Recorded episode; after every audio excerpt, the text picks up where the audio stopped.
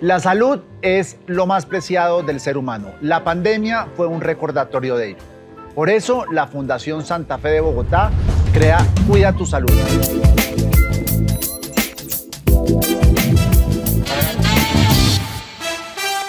Bueno, a lo que vinimos, depresión posparto, y con nosotros están dos expertas del tema.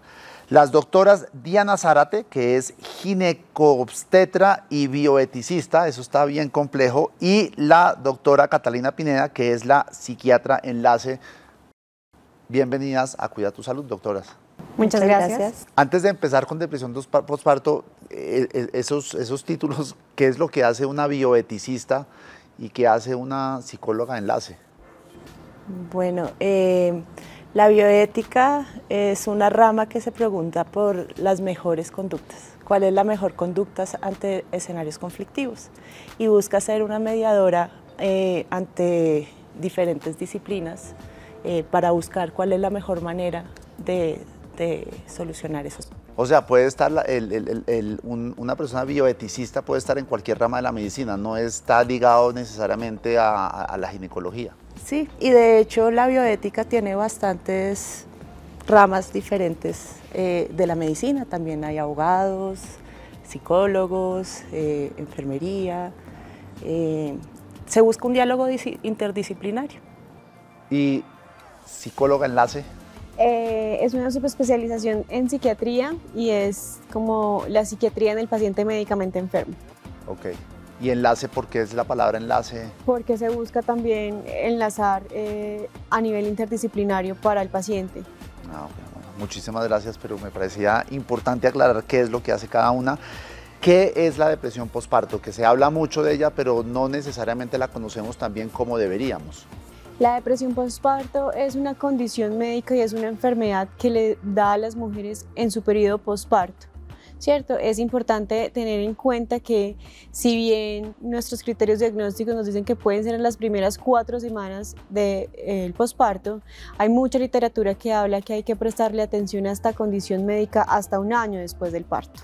¿Por qué hasta un año después del parto? Porque puede sucederse en décimo, un décimo mes. Exacto, porque en ese periodo de tiempo se puede dar que la madre tenga el riesgo de presentar o desarrollar la depresión postparto. Es diferente a la condición del baby blues, eh, en donde es un estado de tristeza que es un poco más común y no es tan intenso en las mujeres y se presenta en los primeros días del posparto. ¿Y ese dura, es más corto, la, duración del baby blues es más, más, más, más corto? Es más corto, no es tan intenso, no genera como tantas dificultades en la madre.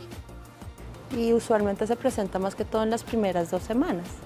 Entonces, eh, es más como correspondiente a estos sentimientos que a veces las mujeres pueden experimentar.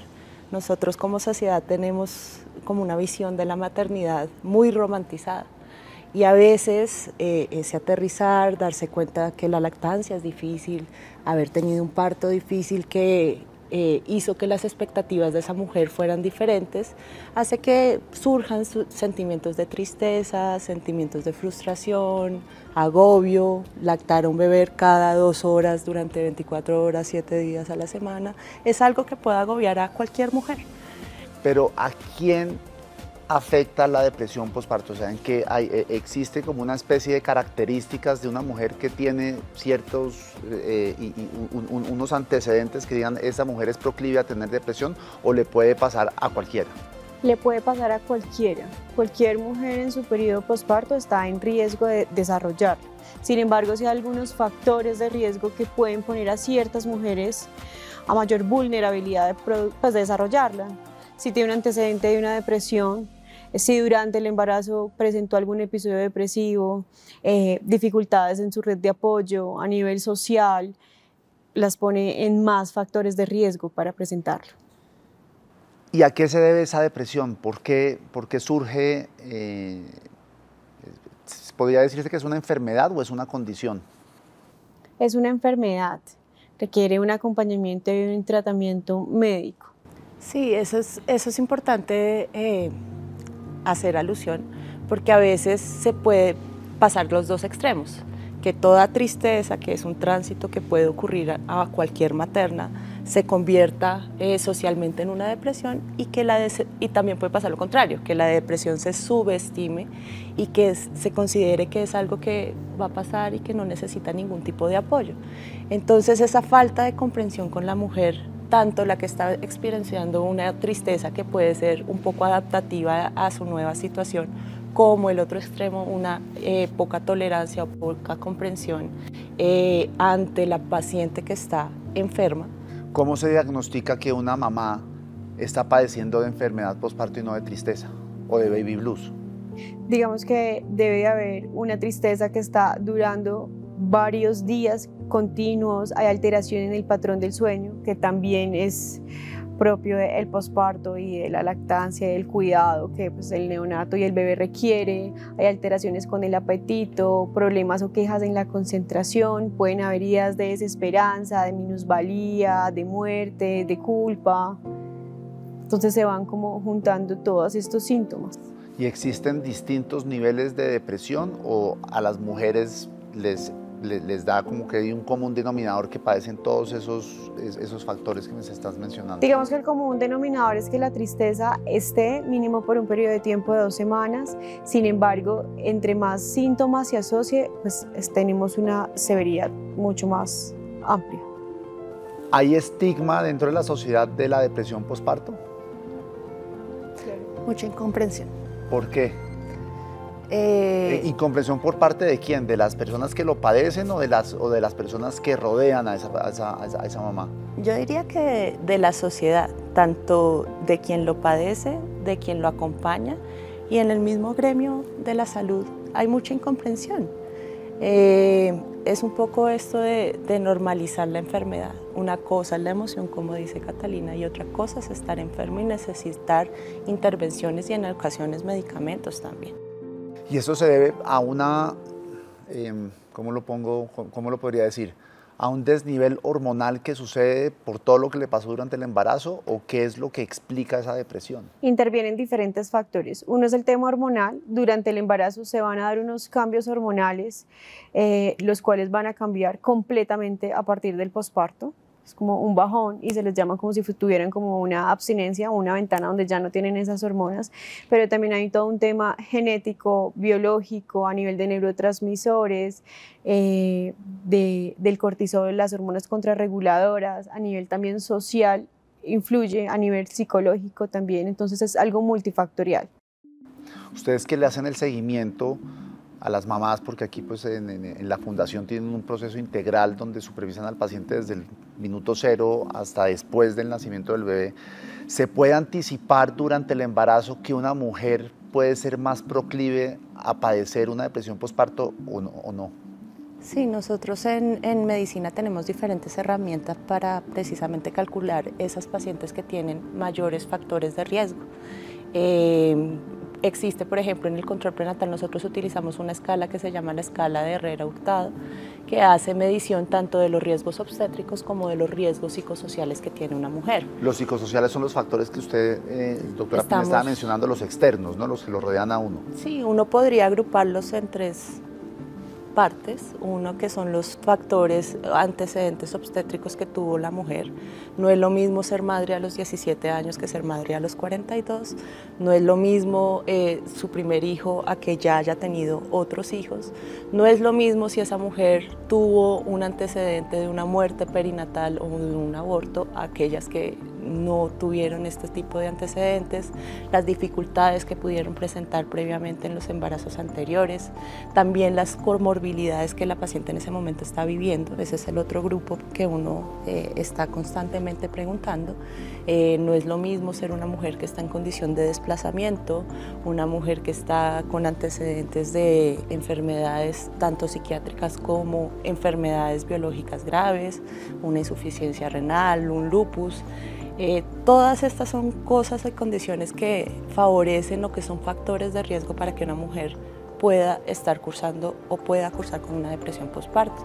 También el embarazo actual, la condición del embarazo actual, no es lo mismo ser una mujer que tiene un embarazo de un bebé que viene con malformaciones severas, no es lo mismo ser una mujer que está teniendo eh, una preeclampsia severa y que hay que desembarazarla tempranamente. Todas esas son cosas objetivas y objetivizables que nos permiten medir eh, si esa mujer tiene mayor riesgo a desarrollarla o no. Y eso es importante decirlo. Miden riesgos. Medir riesgos no implica hacer un diagnóstico. No, uno puede tener todos los riesgos del mundo, pero puede no desarrollarlo. Como puede tener un solo riesgo y desarrollarlo. Por, por ejemplo, eh, en cuanto a edades que usted estaba mencionando, no es lo mismo a los 16 que a los 43. ¿Existen como patrones que las mujeres más jóvenes o adolescentes sufren de depresión versus las que lo tienen más eh, con, una edad más avanzada o es al revés o, eso no o eso no influye mucho? Yo creería que más que la edad en sí misma es la cultura alrededor, ¿sí?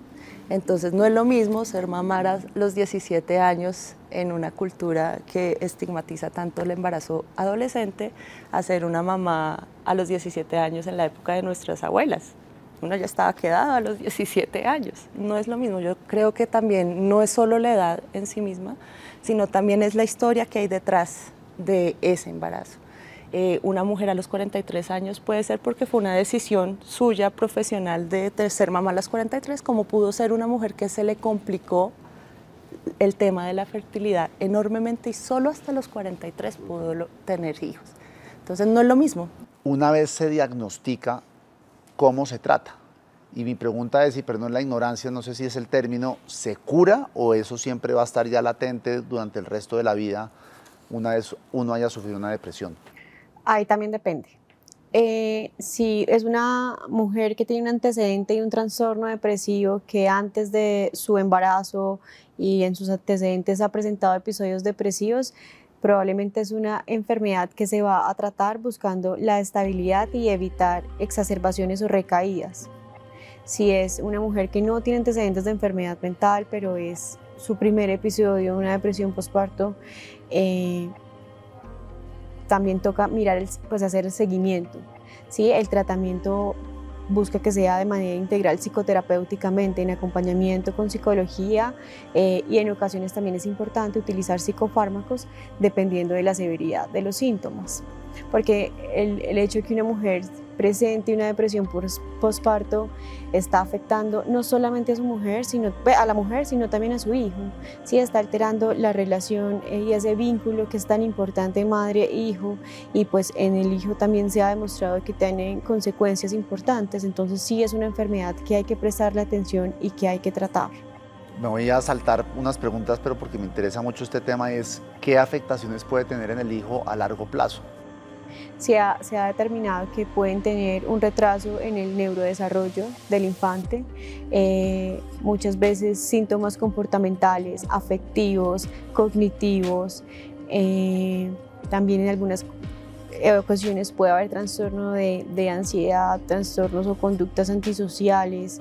Eh, porque recordemos que es demasiado importante ese vínculo y eh, esa, esa, capacidad que tenga la madre de comunicarse con el hijo, ¿cierto? Pero ahí estamos hablando en los casos más graves o inclusive en los más moderados puede haber esa, puede desencadenar en esos, en esos, en, en esas consecuencias. Lo que pasa es que dependiendo como de la severidad, y hablamos de severidad, en qué tanto puede afectar el funcionamiento y el día a día de la madre si tal vez es una tristeza y es una depresión que la mamá no se quiere levantar de la cama, que no se quiere parar, no quiere comer, no quiere bañarse, pues obviamente está teniendo un bebé eh, que no está requiriendo todos los cuidados, no solamente porque hay que alimentarlo cada dos o tres horas, pero pues también eh, el llanto, el frío, la cambiada, un montón de cosas que tal vez no está prestándole en esos cuidados y el contexto también en donde esté la madre. No es lo mismo una madre que tiene depresión postparto y está sola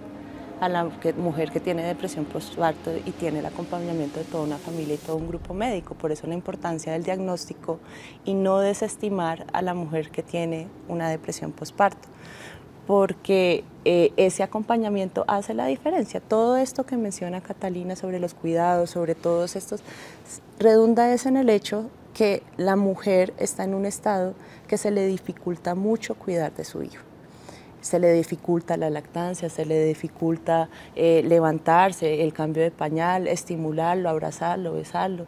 Todos estos vínculos afectivos son lo que eventualmente redundan en la salud mental de lo que ese niño va a ser más adelante. Y por eso es que es un factor de riesgo para estas cosas. Yo me atrevería a decir desde mi ignorancia que gran parte del estigma que hay con todo lo que tiene que ver con depresión y en este caso depresión postparto es que el tratamiento requiere de medicamentos y de pepas y, y, demás. ¿Es la única manera de tratar una depresión postparto? Depende de la severidad. En ocasiones es importante utilizar psicofármacos porque sí se ha demostrado todo un respaldo científico que mejoran eh, a nivel biológico y a nivel cerebral estos síntomas y que sí ayudan en el día a día de la mujer, pero no van a ser la única situación o lo único necesario. Eh, también se necesita un apoyo de psicoterapia con psicología y para trabajar también a nivel emocional y cognitivo de pensamientos en esta mamá. Creo que el estigma en psiquiatría en general es por los pensamientos erróneos que se tienen a nivel de la sociedad en que los medicamentos pueden ser malos, dejan a la gente boba, un montón de mitos y que tal vez si una persona va al psiquiatra es porque tiene una debilidad mental, pero uno no le va a decir a una persona diabética, dígale a su páncreas con su mente que pues controle el tema de la insulina, es también es una enfermedad que tiene también todo un contexto biológico que necesita un tratamiento. ¿Qué tan importante es el entorno en el caso de una mamá que está casada o que esté acompañada de su, de su esposo, de, la familia y demás, amigos, para cuidar o tratar o, llevar a esta persona que salga de esa depresión, ¿ellos son importantes o realmente aquí es definitivo el acompañamiento médico? Son fundamentales, se hacen parte también del tratamiento. Como lo decía la doctora Diana, no es lo mismo una mamá soltera que tenga su primero, que sean varios hijos, que no tenga tanta buena red de apoyo, que adicionalmente tenga dificultades económicas a una mujer que está en un escenario completamente diferente, una pareja sentimental que la apoya, que la soporta, que le ayuda, eh, la familia también es importante, hace parte de nuestra salud mental estar rodeado de las personas eh, que son más cercanas a nosotros, con las que nos sentimos bien, que son nuestros apoyos, con quienes podemos dialogar. Pero una mamá que no se quiera levantar de la cama, ¿cómo, ir a la, cómo, cómo viene al hospital a ser asesorada por ustedes? ¿O cómo se maneja un paciente así? Probablemente pueden ser estos tipos de signos de alarma que si hay familia, si hay alguien cercano, puede identificar y puede considerar que hay algo que no está bien y pues traerle al servicio de urgencias o adelantar alguna cita o bueno, buscar alguna otra solución, pero que no se quede ahí en la cama. Y por eso la importancia también de medir los riesgos y de estar muy pendientes de nuestras maternas, porque es precisamente eso lo que queremos evitar, llegar al punto en donde tenemos esta mujer que no se quiere levantar de la cama y no sabemos qué hacer con eso. Si podemos tener eh, una medición, bueno, esta mujer tiene un factor de riesgo o esta mujer está teniendo unos síntomas y no llegar hasta este extremo tan severo y tan grave, sino poderla capturar desde antes y empezar a trabajar eh, desde la salud mental que todos esos cambios, eh, ella pueda saber cuáles son esos cambios eh, propios del embarazo, propios del porperio, esas frustraciones que son propias de ser mamá. En la fundación hablan con las mamás previo al parto sobre estos temas o no los abordan salvo que la paciente les pregunte. Yo creo que es un poquito de las dos cosas y eh, la fundación sí, sí se preocupa mucho por tener estas conversaciones previas. Eh, en ginecobstetricia nosotros tenemos asesoría en lactancia, eh, nos trabajamos de la mano con salud mental, eh, nos preocupamos por nuestras pacientes que pasan por duelo perinatal, estas pacientes que tienen pérdidas de la gestación, tanto en etapas tempranas como en etapas tardías. Y si buscamos este enfoque multidisciplinario e integral hacia las pacientes. Claro, porque es importantísimo la, la, pedagogía, no solamente a las mamás, sino a las familias en el caso de que sean cercanas y, y sean un buen núcleo, ¿no? Que eso ayuda un montón con el tema de combatir también el estigma de salud mental. Si uno hace psicoeducación y si las personas aprenden a, a conocer que cada uno tiene una salud mental, a identificar algunos signos de alarma que podemos presentar en algún momento de la vida, es mucho más fácil poderlos reconocer y prestarles atención y buscar alguna otra ayuda. ¿Cuáles son los síntomas, en el caso de que nos estén oyendo mamás, familiares, amigos, esposos y demás, que uno tiene que estar pendiente y decir, bueno, check, check, check, aquí hay algo serio, deberíamos consultar con, eh, con nuestra doctora de cabecera?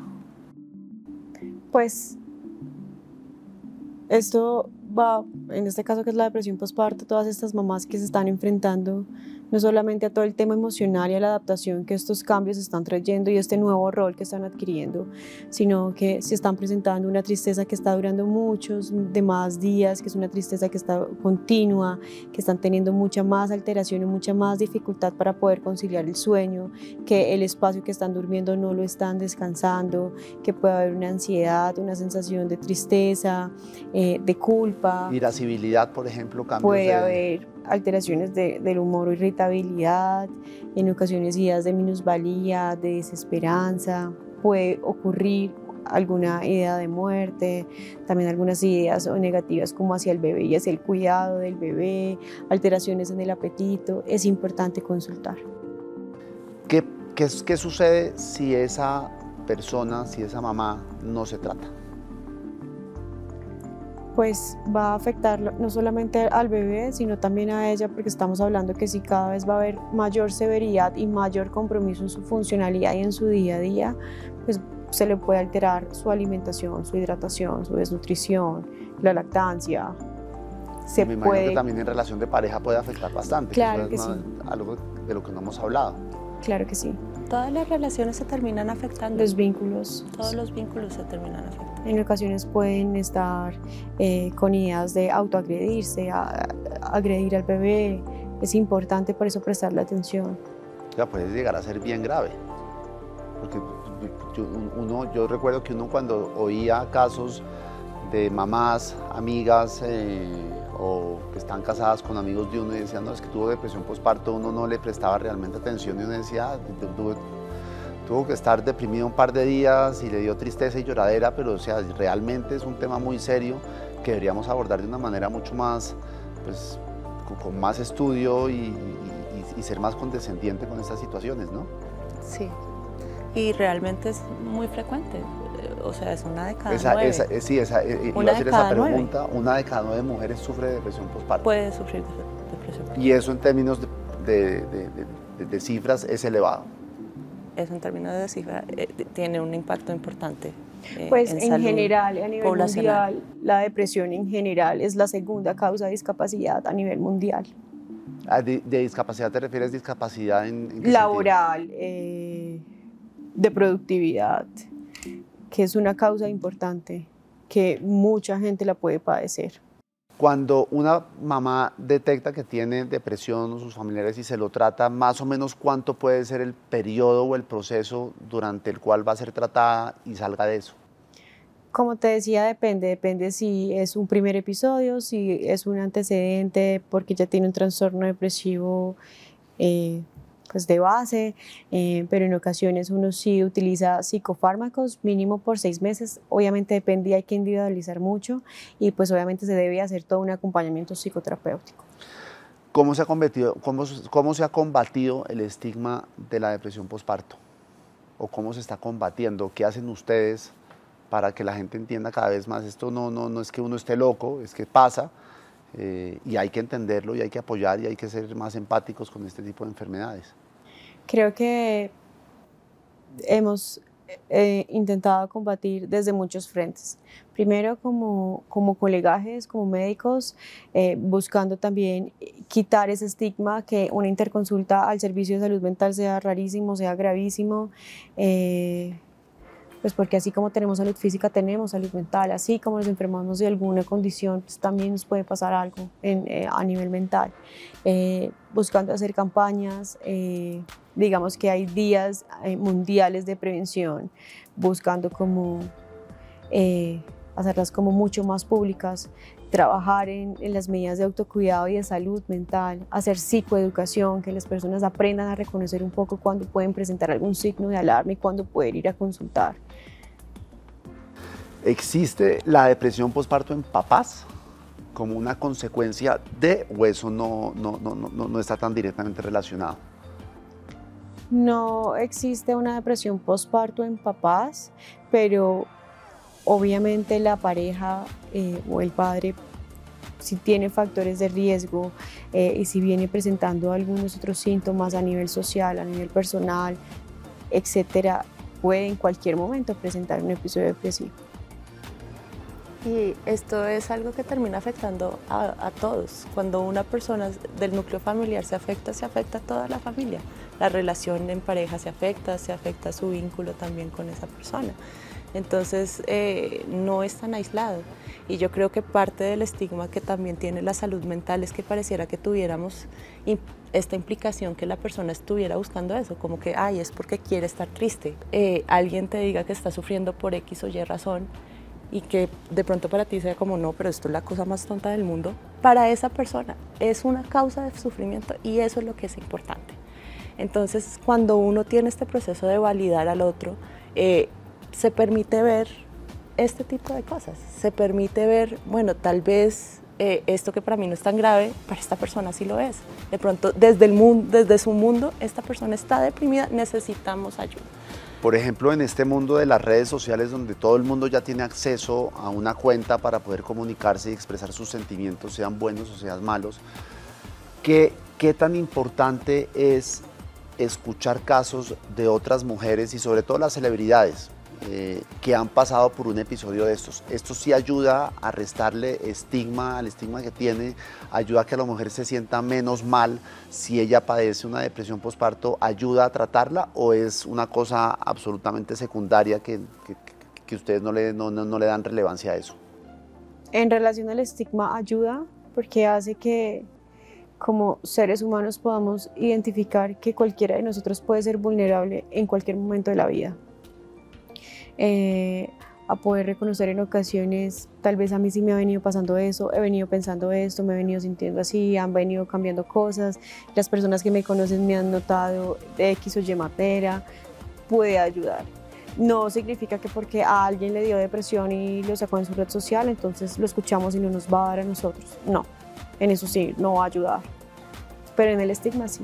Yo creo que es un arma de doble filo eh, creo que en el estigma es supremamente positivo porque, como decía Catalina, es algo que nos permite reconocernos de humano a humano, eh, que cualquiera de nosotros nos puede pasar esto.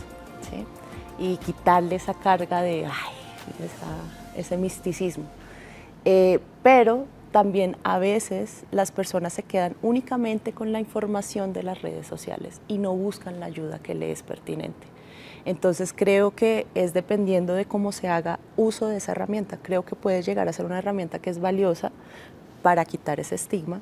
pero, si el paciente se queda únicamente con lo que le dijo la actriz X, lo que le dijo esto, y no busca ayuda o no busca una información eh, colegiada, objetiva, eh, que esté centrada en buscar su salud mental, pues termina convirtiéndose en un arma se nos quedó algo por fuera, algún mensaje que quieran comunicar, alguna pregunta que no hice eh, y que pueda servirle mucho pues, a la comunidad eh, que nos está escuchando.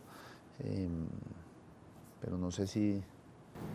Bueno, no, primero pues agradecer el espacio. Yo creo que parte de quitarle el estigma a la enfermedad es hablar de él. Hablar eh, de manera tanto en todos los ámbitos y hablarlo tranquilamente y llevarle el mensaje a las mujeres que consulten, que no se sientan culpables, esto no es algo que alguien conscientemente busca. Nadie busca una depresión, nadie busca un trastorno mental, nadie, son cosas que suceden. Eh, y que hay forma de ayudarlas. Es más frecuente, eh, no están solas y aquí estamos para apoyarlas y para ayudarlas. Pues muchísimas gracias, doctoras. Tengo doctora doctora. Eh, y supongo que en el futuro pues tendremos aquí pacientes que hayan padecido de depresión postparto para compartir sus opiniones, que me parece un espacio interesante para que se pueda conversar al respecto. Pues muchísimas gracias a ustedes que nos están viendo y escuchando. No olviden seguirnos, seguir la campanita para las notificaciones. Fue una conversación muy interesante y los invitamos a que consulten la Fundación Santa Fe de Bogotá para seguir informándose sobre un tema como estos, como la depresión postparto. Muchas gracias, doctora. Gracias. Gracias, Diego. Gracias.